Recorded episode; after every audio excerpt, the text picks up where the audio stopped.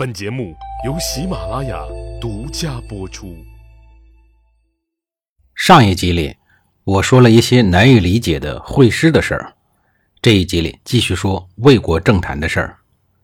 公孙衍推荐完田文任魏国丞相以后，自个儿跑去韩国当丞相了，而齐国的丞相则是田文的老爸田婴。这样一来，齐国、魏国和韩国由于这层关系。合纵运动再次开展了起来，不过这一次合纵没有多大成效。公元前三幺五年，秦国听说东方国家又一次联合起来搞合纵，于是发兵攻打韩国，战于浊泽。齐国和魏国这一对父子丞相对此作壁上观，不闻不问，任凭韩国自力更生。所以韩国国内就展开了讨论，该怎么办呢？韩国大臣公仲朋是韩国国内的连横派，所以他极力主张和秦国友好，别再和齐魏那一对父子丞相合作了。他对韩宣王说：“现在那两个国家作壁上观，他们都是靠不住的。前几年秦国攻打巴蜀，意在楚国；如今攻打韩国，同样是意在楚国。现在大王不如通过张仪和秦国讲和。”我们送给秦国一座城池，然后跟着秦国攻打楚国，不仅能楚国退兵，说不定还能浑水摸鱼，在楚国捞点好处。这是一失换二利之计呀！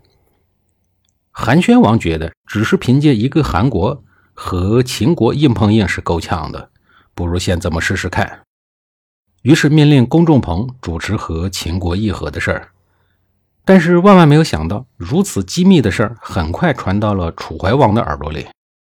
楚怀王听了以后，大为的恐慌，连忙召陈轸来议事。陈轸是谁呀？陈轸和张仪一样，都曾经在秦国上过班，也受到了秦惠文王的重用。这当然招致张仪的嫉妒，所以张仪多次在秦惠文王的面前谗言。他对秦惠文王说。陈轸这个人不是好人，脑后有反骨。大王您请看，您派他去楚国，结果楚国不对秦国友好，恐怕陈轸早已经和楚国商量好了，意图叛变呢。于是秦惠文王就召见陈轸说：“我听说你要叛变秦国，去往楚国，有这事儿吗？”陈轸说：“有啊。”他这么一说，秦惠文王反而愣住了。秦惠文王只好说。看来张仪说的都是真的。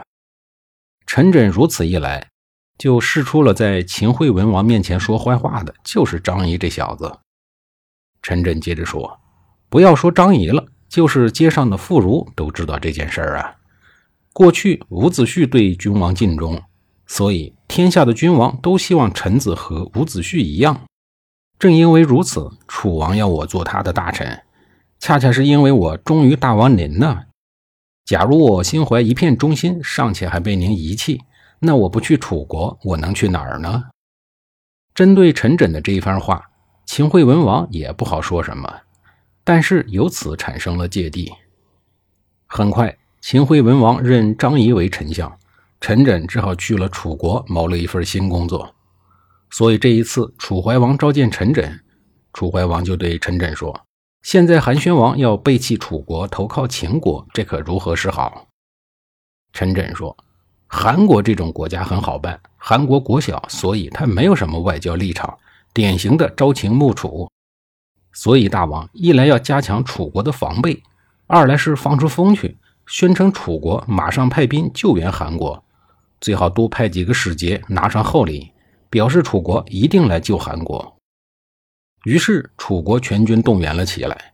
从楚国到中原的大路上，楚国人摆满了战车，一副死战的样子。派出的使节到了韩国，对韩宣王说：“楚国会尽力发兵救援韩国，即使以楚殉韩，也在所不惜。”韩宣王一听，甭管是说的还是做的，还真像那么回事儿于是就打消了和秦国亲近友好的计划。韩宣王派人对正在秦国议和的公仲朋说：“寡人已经决定了和秦国死战到底了。”公仲朋吓得赶紧说：“万万不可以！楚国人所说的纯属一张空头支票。现在秦国陈兵在韩国的边界，那是实打实的。而楚国说要救我们，只是一个虚名。大王，您拿着这一张空头支票要和秦国死战，难道不怕被天下耻笑吗？况且楚国和韩国又不是兄弟之国，他们凭什么帮我们呀？这一定是陈轸的计谋。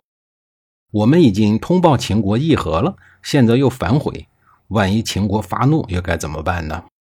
韩宣王笑笑说：“不会的。”结果韩国就摆出了死战的格局。